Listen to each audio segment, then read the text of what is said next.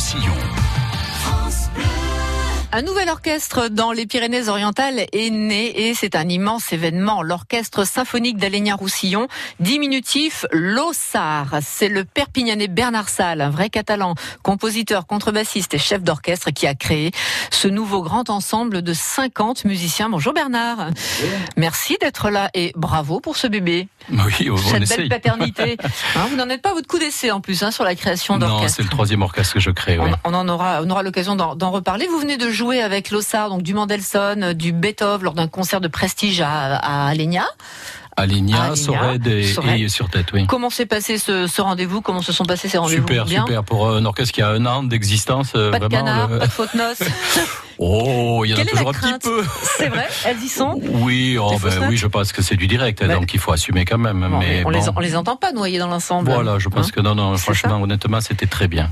Vous avez euh, dans votre euh, carrière et votre vie visiblement tout de suite eu l'idée de diriger un orchestre. Hein, Très vite, vous avez ressenti cette, euh, ce besoin ou cette envie et cette certitude. Comment vous l'expliquez?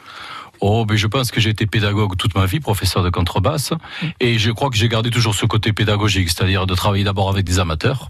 J'ai travaillé toute ma vie avec des amateurs, je continue d'ailleurs. Qu'est-ce que ça vous apporte de plus que de travailler avec des professionnels? Eh ben, c'est peut-être euh, le fait pour moi, amateur, c'est d'abord ça vient du mot aimer. Et ça, ça me plaît. Et donc les amateurs, je suis très exigeant avec eux. Donc certains l'aiment, d'autres moins. Mais en général, ceux qui restent avec moi acceptent ce, fait que je suis aussi exigeant avec les amateurs qu'avec les professionnels. Et je pense qu'on peut tirer énormément de choses d'amateurs. Et, et donc on y arrive. Et c'est vrai que c'est ce côté de, de faire travailler les, les amateurs et de leur apporter euh, musicalement mon expérience de musicien professionnel. Et que à leur tour, ils transmettent ce plaisir de jouer à l'orchestre au public. Donc du coup, dans vos études, ben, ça se ressent. Vous apprenez l'orgue, la contrebasse, l'écriture, la composition et le travail de chef d'orchestre, parce que vous avez déjà en tête l'idée de diriger un jour euh, votre, votre orchestre. Est-ce que toute cette expérience vous sert à diriger les autres? Ah, je pense. C'est- l'ensemble, c'est l'ensemble du, de, de, je vais dire, de tout ce que j'ai fait dans ma dans ma vie, qui ça qui apporte, hein, comme contrebassiste, chef d'orchestre, compositeur, qui fait que j'apporte, euh, je pense, aux musiciens une ouverture euh, d'esprit et musicale. Vous jouez dans les plus grands orchestres de France, celui de Paris notamment, l'Orchestre national de France, et vous avez joué sous la direction des plus grands, hein, Daniel Barenboim quand même, euh, Boulez. Quand vous étiez dirigé par euh, ces gens-là, est-ce que vous, qu'est-ce que vous, euh, qu'est-ce que vous ressentiez? Est-ce que ça, vous, qu'est-ce que vous disiez quoi? J'aimerais être à sa place, ou alors à sa place je ferais différemment? non, On peut, on peut se dire ce genre de choses non, non, non, moi je crois qu'au contraire, quand on est, melon, quand hein. on s'intéresse à la direction d'orchestre, justement, on prend des leçons de ces gens-là. Hein, et donc on les voit diriger, on voit ce qu'ils font, et on se dit, ah oui, ça marche comme ça, ils font ça, ça marche. Mm. Voilà, il faut faire ça. Au contraire, on voit d'autres chefs, on se dit, oulala, faut pas faire ça, Mm. parce que ça, ça marche pas avec les musiciens. Et comme j'étais des deux côtés de, on va dire, Oui. du, du côté du musicien de l'orchestre, dans l'orchestre, et puis maintenant sur l'estrade, oh, je pense que je réfléchis toujours au fait que les musiciens de l'autre côté voient le chef d'orchestre différemment. Et je pense toujours à mettre les musiciens à l'aise. Ça, c'est important, parce qu'on a les chefs, les vieux chefs tyranniques, hein, qui terrorisent les musiciens. Ouais. Ça se fait de moins en moins, mais ça existe encore. Ouais. Et je pense que moi, j'ai jamais voulu ça, parce que c'est vrai que c'est toujours difficile. On n'ose plus jouer, on est crispé. Alors vous imaginez avec des amateurs qui perdent tous leurs moyens, c'est pas un bon moyen pour avoir des concerts Donc intéressants. votre quoi. méthode, c'est la douceur, la patience. Le, non, je suis pas très Non patient, je suis pas très doux, mais je pense que j'essaie de mettre les musiciens le, le- le plus possible à l'aise. Euh, chaque euh, chef d'orchestre a son style. Il y a peut-être pas une seule façon de diriger un orchestre. Il y en a autant que de bonhommes. Oh là, oui, oui, oui, je pense chacun que Karajan disait que c'était le métier à la fois le plus facile et le plus difficile au monde. C'est-à-dire, vous mettez n'importe qui dans la rue devant un très bon orchestre et vous aurez un bon résultat. Et après, je pense qu'il faut passer sa vie. C'est tellement complexe à tous les niveaux, hein, psychologique, musical, culture. euh, voilà, c'est immense. Alors, prenons une partition qui est la même pour euh, trois chefs d'orchestre différents. En la faisant jouer avec ces trois chefs d'orchestre, on obtiendra une œuvre différente. Vraiment, il peut y avoir des différences assez euh, no- notables Ah oui, tout à fait. Oui. Ah, tout à fait. oui, d'un chef à l'autre. Ah oui, oui, il y a les tempos, les tempi qui vont changer. Il y a les, les- certains instruments que chef, euh, certains chefs d'orchestre vont mettre en valeur. Euh, Donc tout n'est pas écrit sur la partition en réalité. ah, du non, coup, non, il y a non, encore je la place sais pour le caractère. Ouais. Et je pense que l'intérêt, c'est de retrouver le, le, le- le- le rôle du chef d'orchestre, de retrouver ce qu'a voulu dire le compositeur sur la partition. Et ça, c'est difficile. Quand vous joué une œuvre qui a 150 ans, il faut essayer d'oublier tout ce qui a été composé après. Quand vous jouez du Beethoven, il faut oublier qu'il n'a jamais connu Wagner, il n'a jamais connu Stravinsky et tous les compositeurs, ni la musique rock et tout ça.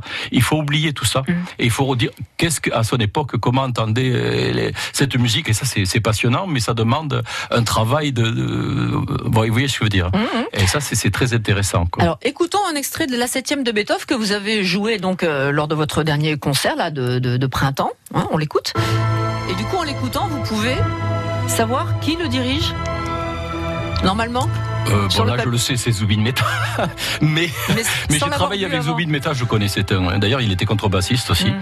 Et c'est un fabuleux chef d'orchestre. Hein, mais sinon, on est cap, vous êtes cap, vous, de dire tiens, c'est un tel qui dirige, un tel qui dirige Non, honnêtement, non. on, peut, deviner les époques, oui. Mm. Hein, avec les styles d'orchestre, euh, les styles de direction qui ont changé, évidemment. Hein, mais de là à dire c'est tel chef, ça, ça va, ça va être plus C'est abusé là. Euh, on vous doit 70 compositions pour orchestre. Hein. vous composez vous-même euh, des, des, airs de musique, donc ces œuvres-là sont jouées et en l'occurrence dirigées par d'autres. Et là, comment ça se passe d'un point de vue euh, émotionnel, ressenti personnel? Vous les, vous les regardez, vous les, comment dire, vous les, vous, vous les guettez un peu les gars? Vous les laissez tranquilles, faites confiance? Eh bien, d'un côté, on est fier et on est heureux que notre musique soit jouée par d'autres. On est flatté, c'est normal. Voilà, c'est tout à fait, c'est normal. Et d'un autre côté, on se dit tiens, il prend pas le bon tempo là, et là, eh il fait ci, là, il fait là. Vous auriez envie de mettre votre grain de sel. Voilà, mais bon, euh, après tout, et voilà, il faut mm. ouverture d'esprit et ça marche. Vous dirigez en France, mais aussi euh, en Espagne. Est-ce que ça change quelque chose d'une culture à l'autre, ou est-ce que là aussi la, musique est universelle du oh, point de vue du chef d'orchestre aussi La musique, c'est vraiment le langage universel par excellence. Et je crois que les musiciens, ce sont des, des, des gens du monde avant tout. Hein. Quand vous êtes arrivé il y a un quart d'heure, je vous ai demandé de réfléchir à une anecdote marquante de chef, parce que moi je pense toujours à De Funès, évidemment, chef d'orchestre dans La Grande Vadrouille. Qu'est-ce que vous voulez? On ne se refait pas. Euh, est-ce qu'il vous est arrivé dans votre vie de chef d'orchestre quelque chose d'imprévu euh, auquel il a fallu faire face Parce que c'est, il faut continuer, the show must go on. Non, honnêtement, Une baguette qui s'envole. Euh, non, non, non. Oui, ce qui nous est arrivé, c'était juste, juste les lumières qui s'éteignent en plein, en plein ah. concert. Ah bah quand même. Donc les partitions, les, les, musiciens qui doivent continuer sans pouvoir ah lire la partition. Ça, voilà. S'ils connaissent la partition, ça va. Sinon, l'orchestre s'éteint petit à petit, s'arrête et voilà. C'est bien dans le noir. Du coup, ça vous met face à l'idée que vous n'êtes pas forcément indispensable. Euh, du coup, personne, personne, personne n'est irremplaçable. Gros coup de stress, hein, j'imagine, sur euh, la lumière.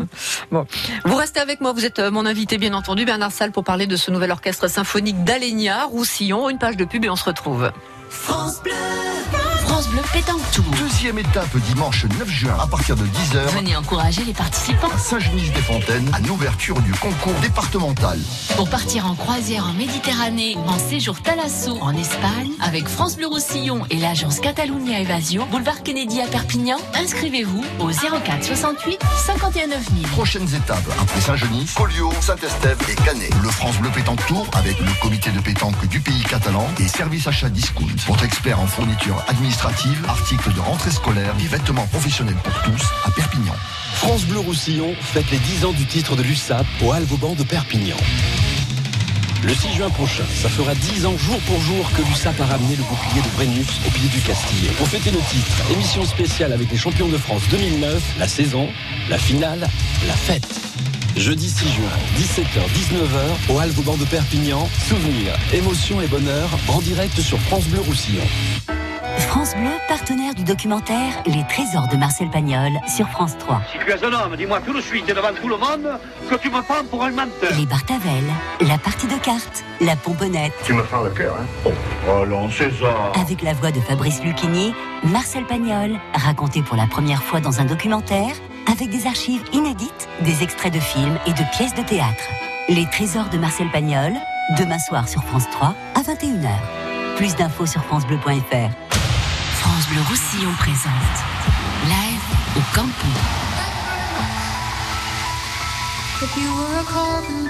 Joan Baez en concert le 22 juillet. If a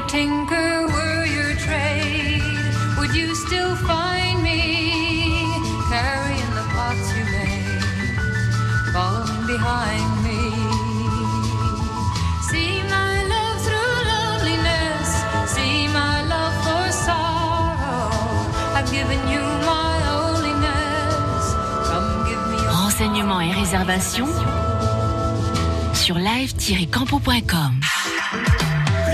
France Blau Roussillon, à Perpinyà. France Bleu Roussillon. 101.6. France Bleu.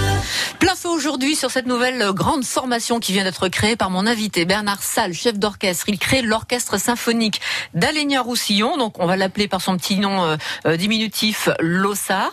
C'est presque, une- j'ai envie de dire, vous allez me dire non, mais c'est presque une manie de créer des orchestres. Vous en avez créé à Pau. Oui, Oui. bon, j'exagère un petit peu. Euh. Hein, voilà. Vous en avez créé un à Pau, et là, ici, c'est à chaque fois vous allez créer un orchestre partout où vous passez ou Oh, J'espère que, c'est le- dernier, puisque là, euh, j'ai été professeur pendant 40 ans donc à Pau. J'ai été le premier directeur musical de l'orchestre de Pau Pays de Béarn en 98. Puis après, j'ai créé l'orchestre symphonique du Sud-Ouest, qui existe toujours, que je dirige toujours, qui est à Pau. Et là, bon, quand j'ai pris ma retraite maintenant, je suis un jeune retraité et je suis revenu au pays. Donc j'ai créé cet orchestre ici, euh, voilà, que j'espère qu'il va se développer. Et puis j'espère que c'est le dernier. Alors vous créez l'Ossara Alenia avec Gérard Massa et ses enfants. C'est important d'en dire euh, quelques mots parce que tout ça c'est une grande histoire de famille quand même. Hein. Oui, mais c'est grâce à eux que j'ai pu le faire. Gérard, ça a été mon premier professeur de contrebasse quand j'étais étudiant ici au conservatoire. Il était sympa? Oui, euh, non. Non, il était, il était- non, il était non, non, pas je- sympa. non, c'est que- que- quelqu'un de très dur, mais justement, c'est Ah. justement c'est comme ça qu'on qu'on progresse. Donc c'était voilà, il m'a permis de, de devenir musicien professionnel, dont je lui en suis extrêmement redevable. Et quand je suis revenu, évidemment, ces enfants qui sont actuellement aussi professeurs au conservatoire ici à Perpignan m'ont aidé Mm. à rencontrer évidemment tous les, les les musiciens pour amateurs et professionnels, parce que cet orchestre quand même, chaque chef de pupitre est professionnel, et ça c'est important, parce que des amateurs seuls, je pense qu'on n'arriverait pas à ce Mm. résultat. Il faut quand même qu'il y ait des piliers dans chaque pupitre pour arriver à, Bien. à soutenir l'orchestre. Alors du coup, comme c'est une histoire de famille, amis. Vous mettez le beau-frère dans le coup pour euh, être président de l'Ossar, c'est ça Voilà, c'est une affaire de Bon, bah, mafia un très bien. peu. oui. Ça c'est fait. Euh, vous nous avez expliqué tout à, tout à l'heure comment euh, vous arriviez à exiger des amateurs la même chose en qualité que les professionnels. C'est quand même une disponibilité totale aussi pour le coup. on a besoin de ça pour répéter ensemble. On peut pas répéter par petits morceaux séparés. C'est Oui, un sacré gageur ça quand même. Mhm. Quatre fois par an en plus. hein. Oui, on fait une programmation assez, je veux dire, ambitieuse pour un orchestre de ce type. Et c'est vrai que bon, on répète une seule fois par semaine, les jeudis, et donc un programme sur Et deux chaque mois. jeudi vous êtes au complet pour les répètes ou Non, alors on répète une fois avec ce qu'on appelle les cordes, les, Mhm. les instruments à cordes, et le, le- un jeudi sur, que, sur deux, on répète avec ce qu'on appelle tout le reste, la- la- Ouais. l'harmonie et le, le reste de, de l'orchestre. Et vous arrivez à obtenir obéissance. Tout le monde Voilà. est là. Tout le monde vient. D'une main de fer. Euh, c'est quatre rendez-vous par an, un à l'automne, un à Noël, un à Pâques et un là qui vient d'avoir lieu donc au, au printemps. Ouais. Euh, c'est euh, parce que ça doit, ça c'est utile pour faire fonctionner l'orchestre ou c'est euh, votre boulimie à vous de, de, de produire des, des, des concerts? Les deux, mon Un peu les capitaine. deux? Non, je pense que c'est c'est vrai que c'est bien, et je pense que pour que l'orchestre progresse, il faut d'abord qu'il y ait des rendez-vous réguliers. Mm. Hein, il faut pas laisser un orchestre répéter pendant six mois la même chose, il tourne en rond, Oui. Hein, aucun intérêt. Il faut varier les programmes, puisque en octobre, là par exemple, on fera les musiques de films. En décembre, on fait concert de Noël, donc on est plutôt avec euh, des chorales ou des concerts autant de musique de temps de Noël. Mois de mars, on est plutôt sur la musique sacrée encore Mm. avec des chœurs. Et euh, euh, mai-juin, c'est concert avec solistes. Donc les programmes sont variés, Mm. on change de difficulté.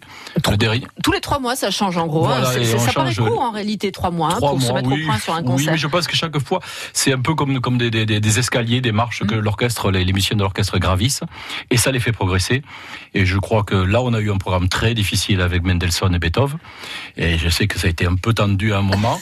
et on a fait des très bons concerts, donc ils étaient ravis. Ah oui. Ils ont franchi le mur et je pense que ça, c'était très bien. Et vous êtes ravis aussi. Exactement. Bernard Salle, donc on n'a pas la date exacte encore pour l'automne. Bien entendu, vous aurez l'occasion de revenir ici. Vous serez le bienvenu pour nous parler du prochain concert de l'OSSA. Retenons ce nom important. Orchestre symphonique d'Alénia Roussillon. hein, Vous pouvez être fiers de vous. Vous avez réussi votre coup. hein. Euh, Pour le coup, ça marche. Pour le début, c'est parfait. Pour le début, c'est parfait. Merci beaucoup, Bernard. Merci à vous. Merci à vous.